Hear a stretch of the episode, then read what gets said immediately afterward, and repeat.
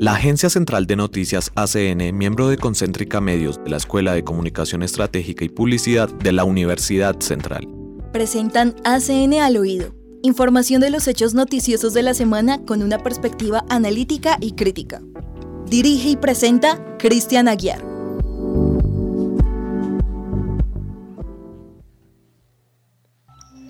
Muy buenas tardes a todos los oyentes de Sintopía Radio, este espacio ACN al oído. Todos los jueves siempre nos encontramos a esta hora para informarnos de muchos temas. Y en esta edición les tenemos tres temas muy importantes. Uno, vamos a hablar un poco de la cultura coreana a propósito del cierre de la Feria Internacional del Libro. También estaremos hablando de uno de los eventos más importantes relacionados con, tecnología, con tecnologías de la información y comunicación, con videojuegos, que es Colombia 4.0 que se lleva a cabo desde esta tarde y hasta el sábado. Y por supuesto el gran evento que tenemos de la Escuela de Comunicación Estratégica y Publicidad en el próximo jueves. Ahí les estaremos contando esto y más detalles en este gran eh, programa, como siempre, jueves ACN al oído. Bueno, sí, eh, muchas gracias Cristian. Eh, aquí también presentará a mi compañero David Martínez, aquí al programa del día de hoy. Sí, como mencionaba, tenemos temas bastante interesantes que se han manejado desde ACN, que creo que son de bastante interés. Y bueno, también tenemos cosas bastante llamativas que creo que a todo el mundo le puede eh, resultar bastante interesante. David, ¿cómo estás? Bueno, muy buenos días para todos mis compañeros de la mesa y para todos nuestros oyentes. Eh, bueno, tengo un poco de frío, hoy está haciendo bastante frío acá en la capital colombiana. Eh, ayer hizo un poco de sol, no sabemos, el clima está un poco variable. Bien, y también hoy en la mesa de trabajo, por supuesto, David, Sebastián como nuestros periodistas. Y hoy tenemos invitado a Daniel, Daniel que hace también parte de, ACN, hoy nos estará pues apoyando con todo el tema eh, del especial.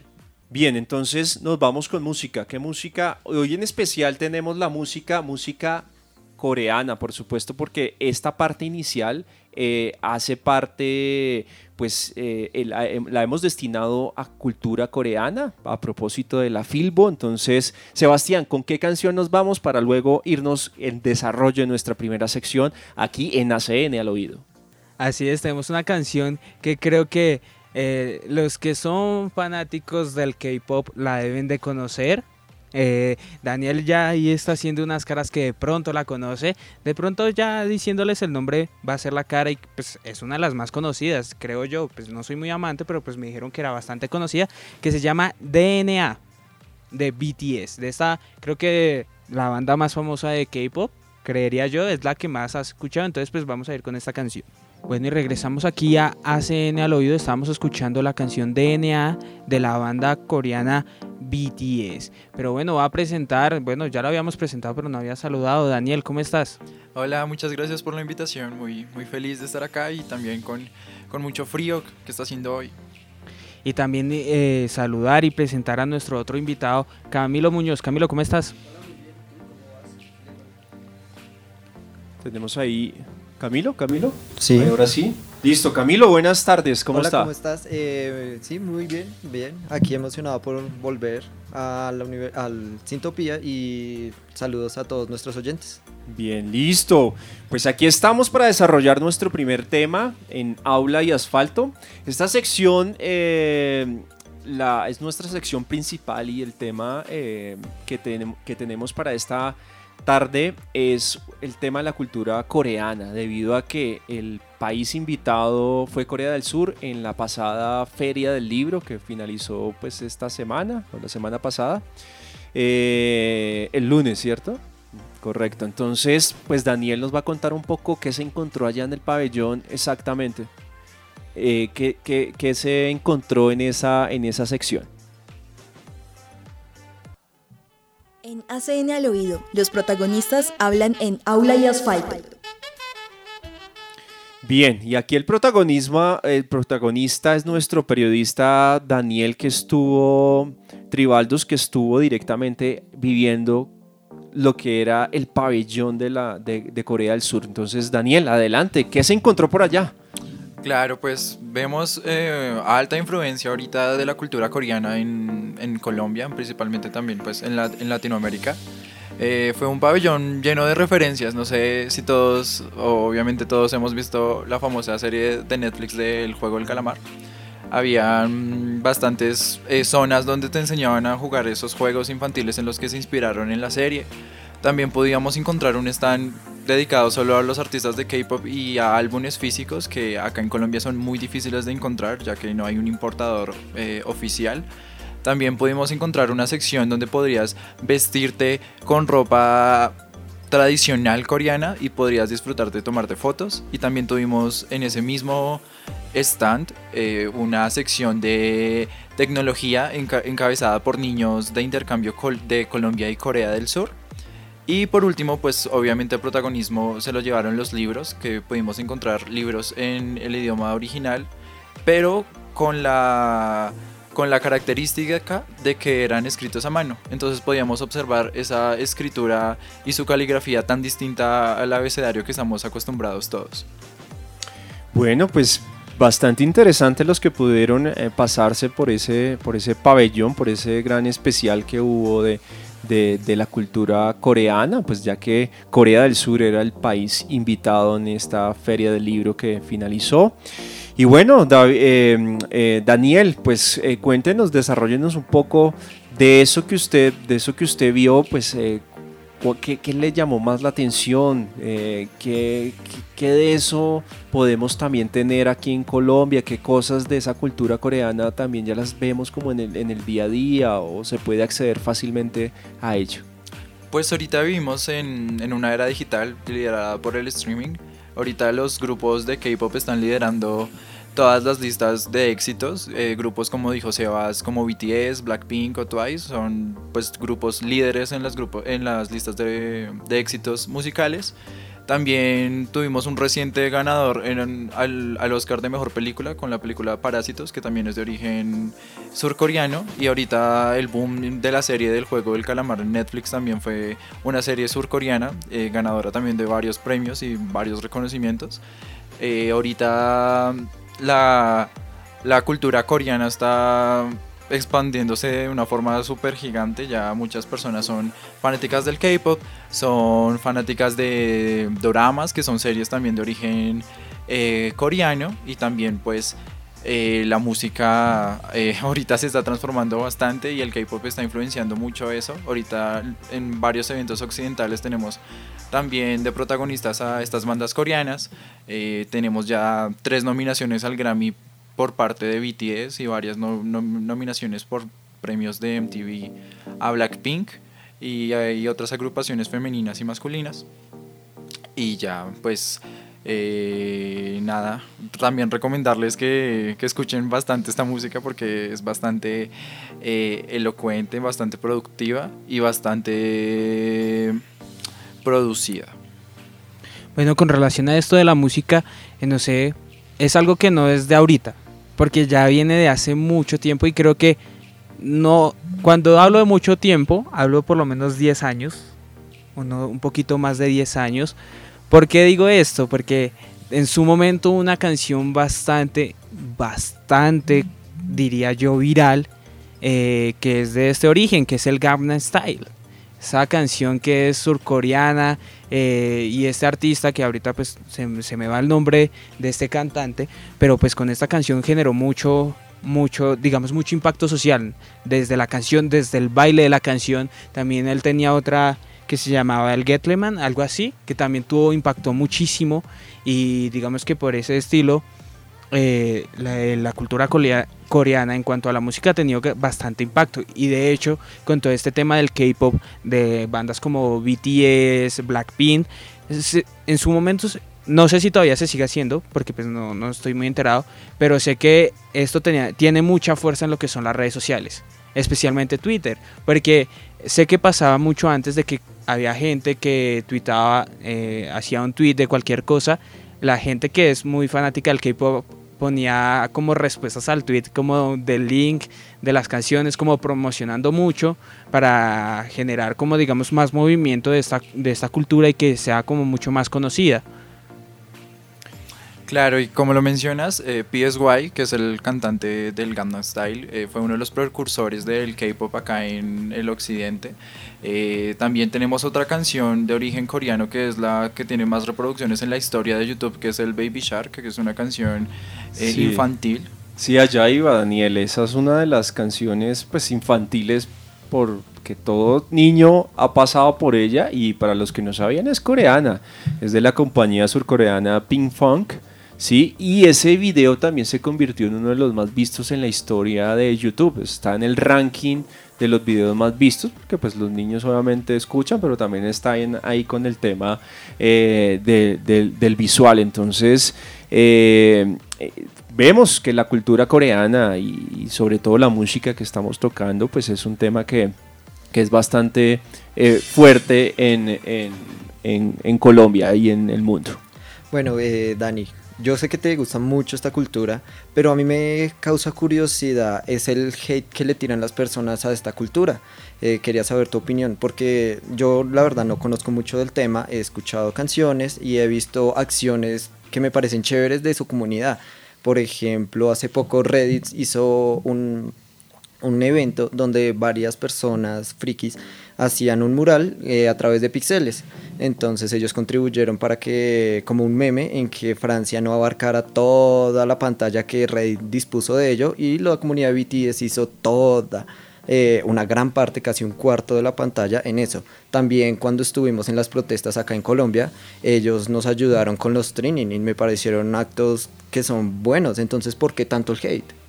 Pues como toda comunidad tiene sus lados positivos y sus lados negativos, eh, digamos que las ARMYs, que es como se hacen llamar los, los admiradores de BTS, que como lo veníamos hablando es el grupo actual más grande y representante del K-Pop, eh, tiene sus lados positivos como lo, lo, acabas de mencionar, toda la, toda la ayuda que nos brindaron y han brindado a, a distintas comunidades pero pues, pues hay que tener en cuenta que la mayoría sí son adolescentes, son eh, chicos de, entre 13 y 16 años donde pues todavía no miden mucho sus palabras.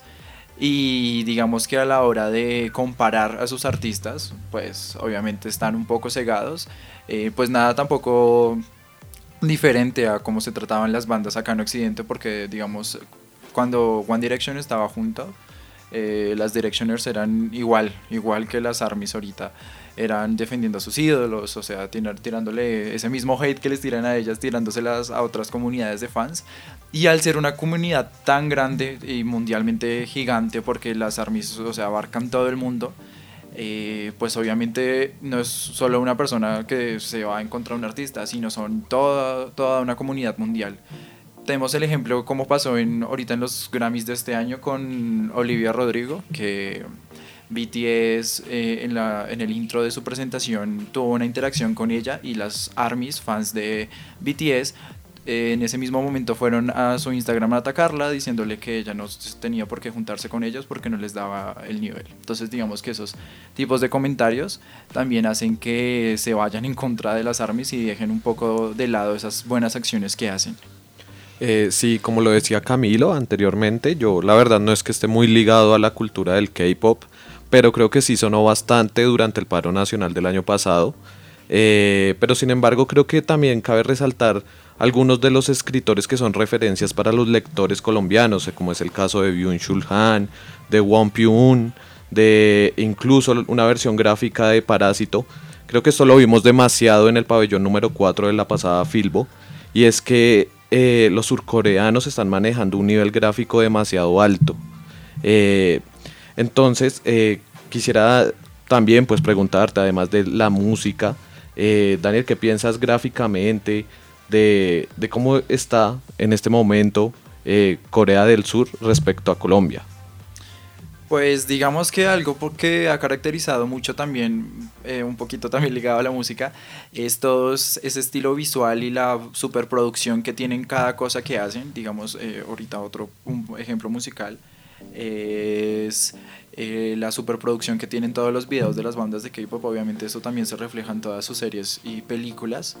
Eh, vemos que no son series eh, con un bajo presupuesto, sino todas tienen un presupuesto de millones de dólares, lo que hace que los efectos, las locaciones, todo el concepto sea algo súper producido podemos verlo en el juego del calamar, que pues fue una serie de trending donde mostraba todas, todo este alto presupuesto que le pone eh, Corea del Sur a sus producciones.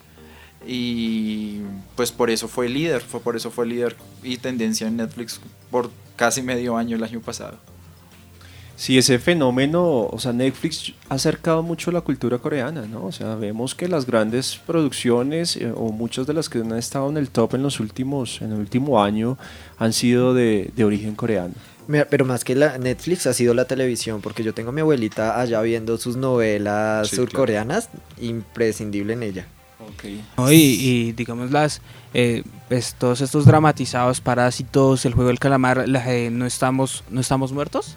Eh, que es la de zombies. Digamos que toda es, se empezó a impulsar también todo este tema de producción audiovisual en cuanto a series y películas coreanas que digamos mucha gente creería que no tienen mucha calidad en su contenido, ¿no? Pero digamos que con todas estas series se empezó a, impulsar esta, eh, digamos que esta producción coreana y estamos viendo que realmente todo lo que esos, todo lo que ellos hacen tiene muy buena calidad en su contenido. Bien, y así vamos a cerrar esta sección de aula y asfalto con música, música de la cultura coreana. ¿Qué nos tiene Sebastián que hoy nos acompaña desde el máster para el cierre de esta sección? Bueno, vamos a volver a escuchar DNA de BTS. Eh, entonces, pues vamos con esta canción. Bien, y continuamos aquí en ACN al oído, este espacio eh, que siempre está acompañando los, jueves, los jueves al mediodía a través de Sintopía Radio. Aquí en este espacio, para los nuevos oyentes, pues eh, van a conocer un poco de qué es lo que tenemos en la agenda de ACN. ACN es la Agencia Central de Noticias de la Escuela de Comunicación Estratégica y Publicidad.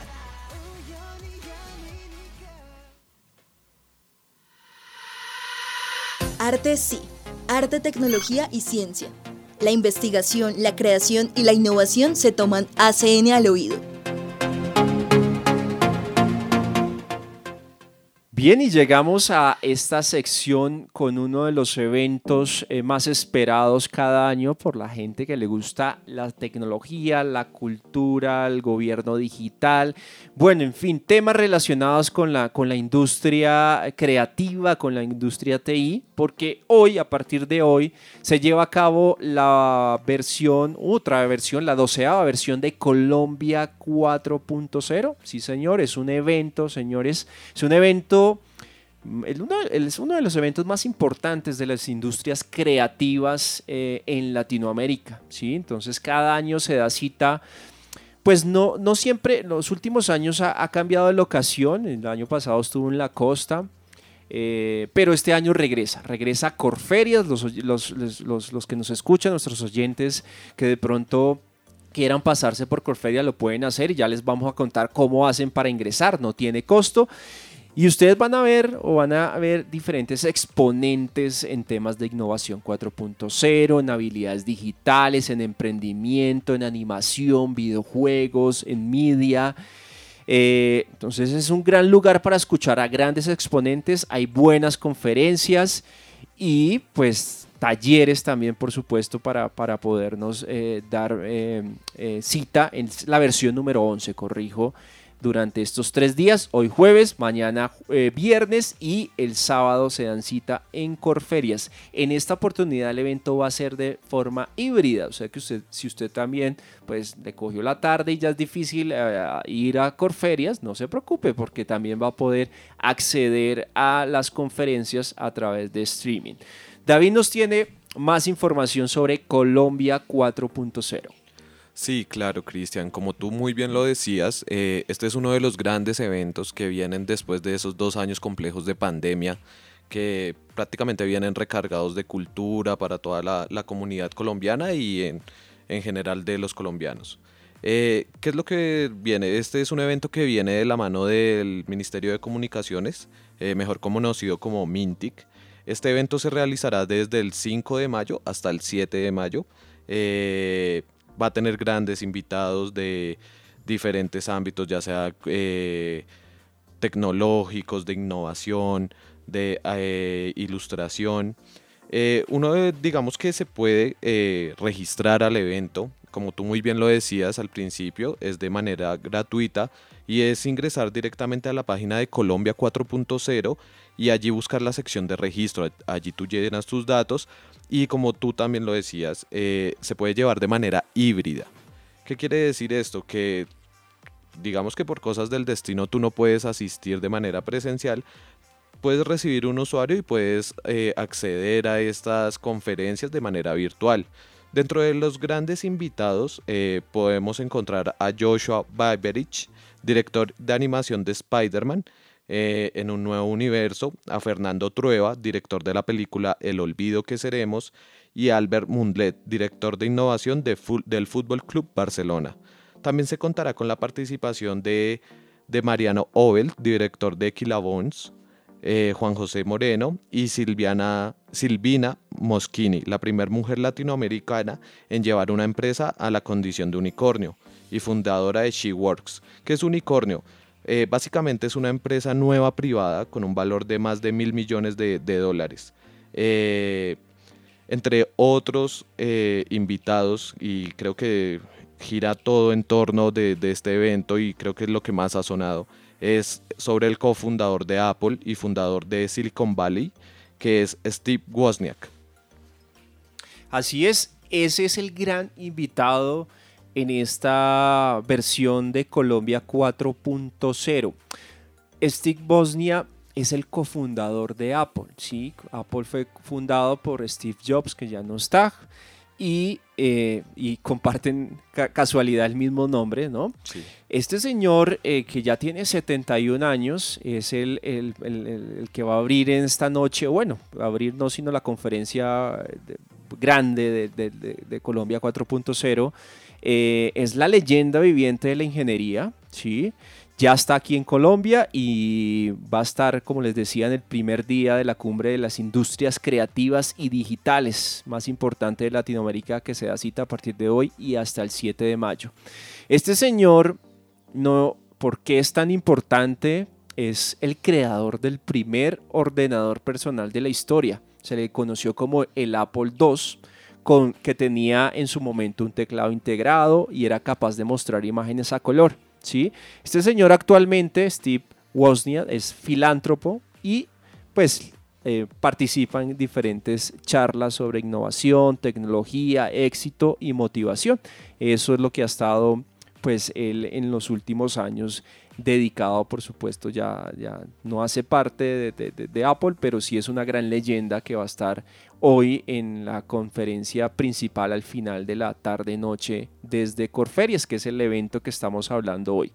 Y para tener más información de qué va a pasar en Colombia 4.0, pues hay un tema también de videojuegos importante, hay, un, hay, varios paneles y Camilo, que también está hoy como invitado, nos va a contar un poquito, de, ya hizo una curación, curaduría de contenidos más bien, eh, y nos tiene algunos recomendados para los que están en, el foco de los videojuegos. Cuéntenos un poco, Camilo. Eh, no, esto, la verdad estoy emocionado porque van a venir dos grandes desarrolladores de videojuegos, no eh, como esperaríamos, norteamericanos o europeos, sino van a ser productos netamente latinoamericanos. uno va a venir Ricardo Herrera, que estuvo en, la, en el proyecto de Memories of Azure que es un juego como de plataformas, algo así como el, el Metroidvania. Es un estilo de juego en el que tú vas eh, superando niveles o superando retos dentro de un mapa muy grande.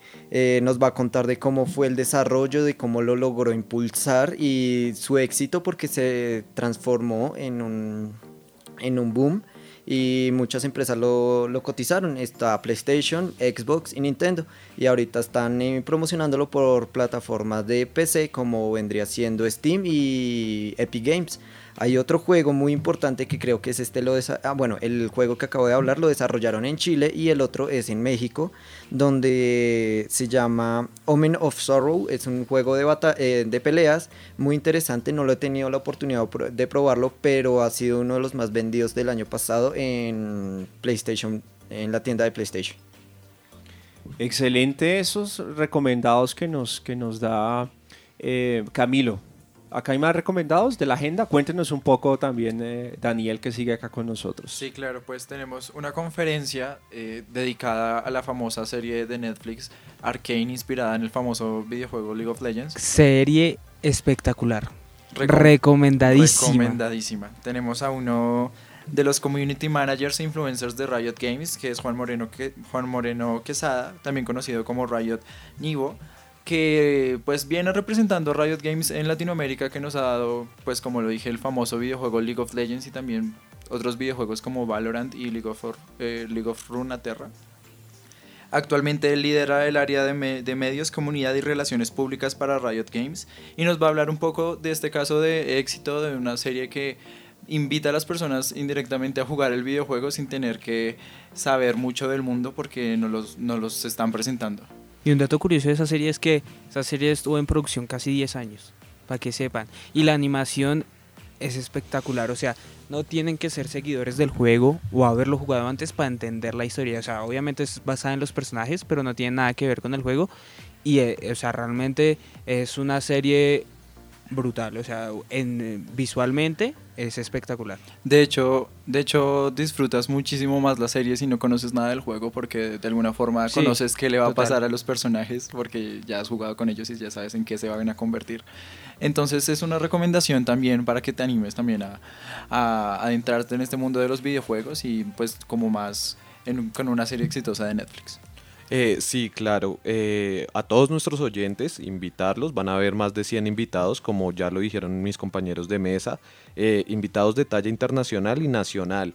También pueden, para que puedan conocer un poco más del ingreso, del registro a Colombia 4.0, ingresar a nuestra página en www.concentrica.ucentral.edu.co y allí encontrar el el artículo escrito por Camila López Avellaneda que se llama Soñando Digitalmente Colombia 4.0. Eh, no olvidar tampoco seguirnos en, en arroba agencia central de noticias en Facebook, Instagram y Twitter y así puedan también recibir toda esta clase de contenidos e información para nuestros, nuestros oyentes para que puedan acceder. Yo sé, ustedes oyentes y acá en la mesa de trabajo que han escuchado temas como blockchain, como NFTs y metaversos, pues hay muchas conferencias y paneles sobre esto. Esta tarde, por ejemplo, tiene, tiene, hay, un, hay uno, un taller sobre todo de blockchain y NFT para la industria creativa.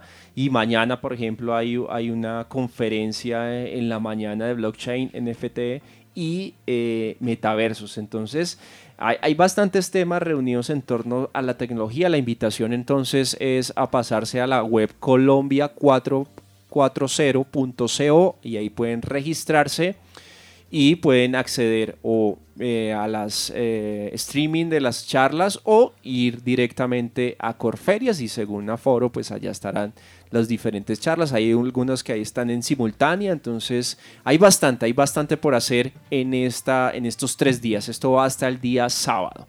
Bien, y entonces vamos llegando hacia el final de esta sección. Arte sí,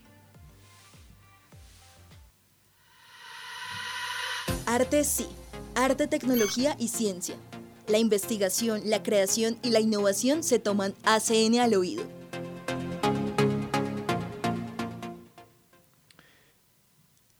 Bien, entonces Sebastián nos va a comentar a continuación a quién vamos a tener en nuestra siguiente sección, eh, que es precisamente un emprendimiento, nuestra sección de encuentro al oído. Cuéntenos, Sebastián. Artes Encuentro al oído. Acciones comunicativas en red. Un espacio para los colectivos, organizaciones sociales y emprendimientos.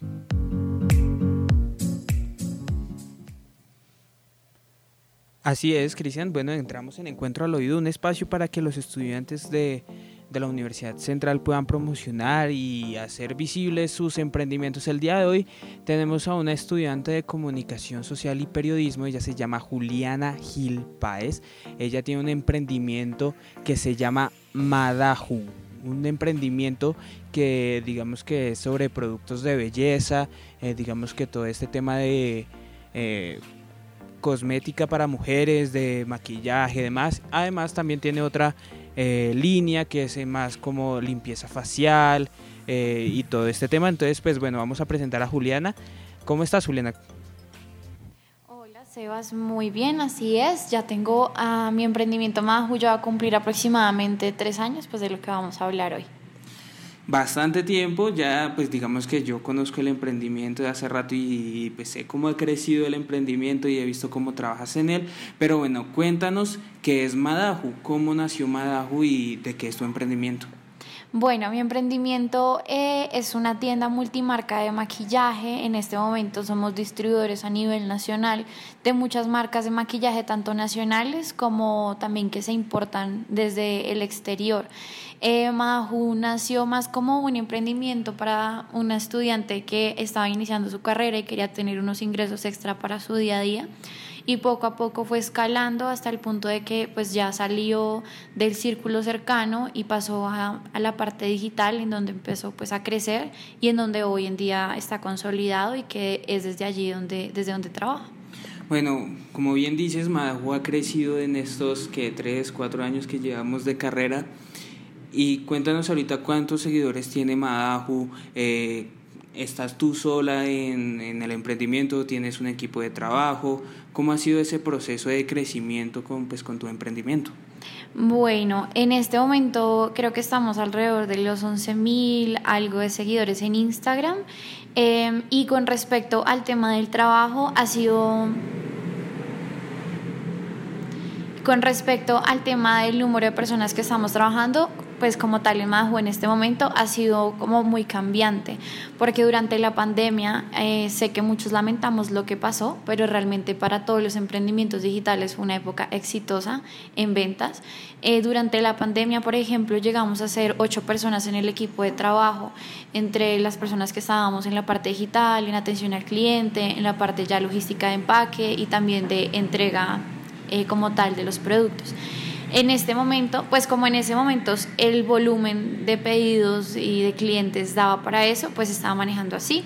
En este momento estamos trabajando como tal cuatro personas. Tengo una persona que me ayuda en la parte digital, otra persona que cuando se necesita está en la parte logística eh, y de manera pues como independiente está en la parte de los chicos que ayudan con el tema de mensajería como tal aquí en Bogotá cuando pues se necesita o si ya es para otra ciudad, pues ya se hace directamente con otras empresas. Bueno, eh, cuéntanos cómo es ese proceso de, pues, de compra, de, realización, de contacto con, pues, con Madajo, de eh, cómo, digamos, qué precios más o menos manejan, cuánto tiempo más o menos eh, duran llegar los productos, todo este tema, digamos que logístico para el cliente. Bueno, realmente comprar con nosotros es súper sencillo, muy, muy fácil. Si estás ubicado en la ciudad de Bogotá, al otro día te está llegando tu pedido, al otro día hábil. Si estás ubicado en ciudades principales de Colombia, dos días hábiles luego de tu compra. O hay veces también que tenemos algunos pedidos en corregimientos, municipios que ya son muy alejados. Entonces, eh, dependemos como de los tiempos de transportadora, que pues en tiempos normales no superan los cinco días hábiles. Entonces, realmente eh, hoy todo nos permite que sea algo muy fácil y muy rápido. También porque la atención pues suele ser muy rápida, suele ser muy directa, muy concreta, la asesoría de lo que se necesite, como que el cliente lo va a encontrar allí y que es una de las características más fuertes. Mi modelo de negocio no es el único, hay muchísimas chicas y también chicos que se han arriesgado también a montar modelo de negocio igual, pero creo que ese punto diferenciador que podemos tener es esa atención al cliente como tan rigurosa, tan pendiente. A veces uno de cliente tiene tantas preguntas que pueden a veces parecerle a uno obvias si uno no las hace, pero la idea es que dentro de Majus tengas como ese espacio seguro de que puedes preguntar lo que sea, lo que necesites antes, durante y después de la compra, que se va a dar como ese acompañamiento. Con respecto a los productos, nosotros manejamos una gama media, no son productos de gama pues totalmente baja, pero tampoco manejamos gama alta por el tema de costos nos manejamos allí y también por el público que tenemos. La idea es poderle llegar eh, a chicas eh, que también sean universitarias, jóvenes, que les guste el maquillaje. Entonces nos enfocamos en ello pues por los precios, pero también al ser distribuidores a nivel nacional, mayoristas, digamos que también los precios dan la posibilidad de que otras mujeres, que más a chicas, eh, puede, puede que estén en la universidad, así como cuando yo comencé que quería unos ingresos extra, como también tenemos casos de muchas madres que son cabeza de familia, que necesitan ingresos extra, eh, y también casos de madres cabeza de familia que solamente trabajan a partir de nuestros productos y que a partir de allí han sacado a su familia y a sus hijos adelante. Entonces, como que el, el, público objetivo que tenemos en este momento y el modelo de negocio nos lleva a situarnos dentro de esta gama de productos eh, de gama media, con precios medios justos de muy buena calidad. Bueno, mencionas que eh, son productos de gama media con precios justos, pero pues digamos tú que eres experta y para las personas que pues digamos que nos estén escuchando, ¿qué productos manejas en todo este tema de maquillaje? Porque pues bueno, yo realmente sé muy poco, digamos lo básico, pero ¿qué productos más o menos eh, las personas pueden encontrar eh, pues en Madajo? Em, Realmente el catálogo de productos es muy amplio. En este momento el catálogo está abierto a más de 250 referencias, entonces pueden encontrar un montón de cosas. Pero resumiendo, está dividido en dos, la parte de maquillaje y la parte de skincare o cuidado facial, que es lo que actualmente se está moviendo y es el boom completo en este momento en nuestra industria. En la parte de maquillaje está absolutamente todo lo que necesitas, desde el primer, la preparación de piel, base, polvos, brochas, contornos, sombras, iluminadores, correctores, absolutamente todo. Y tenemos la parte de cuidado facial en donde acompañamos como ese proceso del maquillaje, desde la preparación de la piel, con tónicos, cremas, mascarillas, em, bueno, en general con todo lo que tiene que ver. Entonces, digamos, pues el portafolio es muy, muy grande em, para que la persona tenga la posibilidad de, de verdad, de tener las mil y una opciones para construir su kit de maquillaje o el kit de cuidado facial o construir su paquete para iniciar su propio negocio vendiendo nuestros productos. Bueno, Juli, cuéntanos ya para finalizar cómo pueden encontrar a Majo en redes sociales, qué redes sociales manejan, qué puntos de contacto pues, pueden tener contigo o con tu equipo de trabajo. Perfecto, nos pueden encontrar principalmente por Instagram, arroba Makeup. Em, allí pueden escribir por DM, también tenemos un link directo donde pueden abrir como WhatsApp y allí los vamos a estar atendiendo. También tenemos TikTok, en donde apenas nos estamos como empezando a mover, porque sabemos que es la red social que va a marcar el hoy y unos tres añitos más la, la red va a estar dando eh, muchísimo movimiento. Estamos eh, como tal allí en esas dos plataformas. Bueno, Juli, muchas gracias por estar con nosotros. Y ya, pues último, último, decirle, o bueno, invitar a las personas a que conozcan Madahu y también decirles que se animen a, a crear su emprendimiento, ¿no? Así es, yo creo que eh, por lo menos, bueno, en este caso yo decidí hacerlo con maquillaje.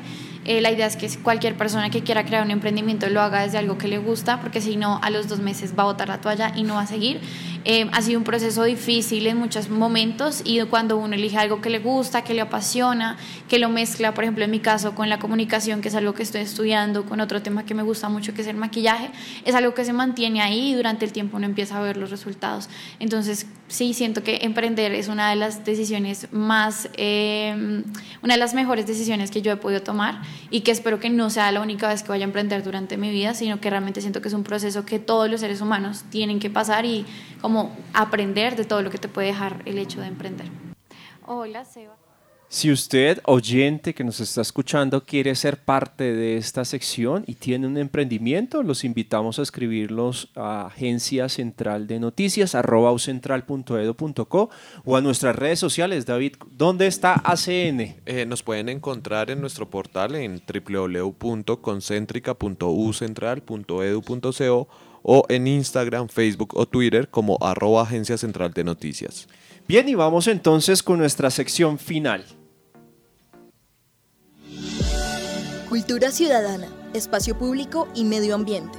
Este es el Plan Central. Bueno, y el Plan Central hoy es bastante especial porque es bastante centralista. Pues resulta eh, que el próximo jueves 12 de mayo, es decir, dentro de ocho días, vamos a estar en el evento Convicción de Futuro de la Escuela de Comunicación Estratégica y Publicidad, es decir, donde pertenece la carrera de Comunicación Social y Periodismo y la carrera de Publicidad y también la especialización. Entonces, para este, para que nos hable y nos cuenten de qué se trata este evento, pues hemos invitado a la persona, a la cabeza de la escuela, al doctor Jesús Valencia, que inicialmente nos va a comentar pues cómo nació la escuela conocida como la ESEP. La escuela nació eh, a raíz de que la Facultad de Ciencias Sociales, Humanidades y Artes eh, pues se dividió, digámoslo así, en varias escuelas, entre ellas la Escuela de Comunicación Estratégica y Publicidad. Eh, entonces, pues fue una decisión de la universidad dentro de su proyección pues a 2024 eh, de eh, crear, crear nuevas unidades académicas y entre ellas pues está nuestra Escuela de Comunicación Estratégica y Publicidad. Entonces de ahí es que nace eh, de esa gran facultad de Ciencias Sociales, Humanidades y Arte, pues nace la Escuela de Comunicación Estratégica. Bien, y ahora le pedimos también al doctor Valencia que nos contara un poco de qué vamos a tener en este evento, que nos cuente qué va a pasar con la convicción de futuro que se ha, se ha titulado así el evento de la Escuela de Comunicación Estratégica y Publicidad. Es un evento de visibilización, eh, es un evento en el cual pretendemos acercar eh, a nuestros estudiantes eh, básicamente al mundo profesional, que compartan experiencias con expertos de varios campos, de la publicidad, de la comunicación, del periodismo, y también hacer, hacer unos talleres. Hemos también combinado esto con unas exposiciones, con un poco de música, porque habrá espacios, dos espacios musicales durante la jornada. O sea que lo que pretendemos es eso, ¿no? más que todo mostrar la escuela al interior, digámoslo así, de la universidad y también hacia, hacia afuera, ¿no? Eh, no pretendemos hacer, digamos, un evento, así como un lanzamiento total, eh, porque pues de golpe más adelante se puede hacer un, evento de esa naturaleza eh, y darnos a conocer mucho más hacia, hacia el exterior, hacia el mundo exterior. Entonces, esa es básicamente la, la intención, acercarlos al mundo profesional y eh, pues que nuestros estudiantes compartan experiencias eh, con expertos en diferentes campos de la, ya lo dije, de la publicidad. Ahí hay, eh, vamos a tener unas cuatro conferencias durante el día y además las, las otras actividades. Claro que sí, este evento se desarrolla el jueves 12 de mayo todo el día, desde las 8 y 30 de la mañana hasta las 8 de la noche. ¿Y quién más que el director de la escuela para que nos cuente un poco de la programación? Tenemos en la mañana, eh, de 9 a 10 de la mañana, una conferencia cómo, cómo las apps han transformado la cotidianidad con eh, Ricardo Mejía, un eh, diseñador, cofundador y CEO de Popcorn o sea que pues es una persona que conoce muy bien esta temática. Después, un egresado nuestro, Vladimir Silva, eh, va a hacer una conferencia bastante interesante eh, con un, título eh, también interesante, no, no sé, un C de publicidad.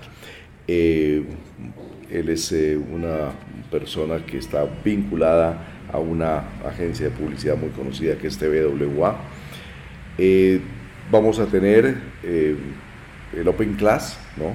El Open Class, que es una actividad que se venía realizando eh, dentro de los eh, programas de publicidad y, comunicación, pues también integrado con una serie de exposiciones.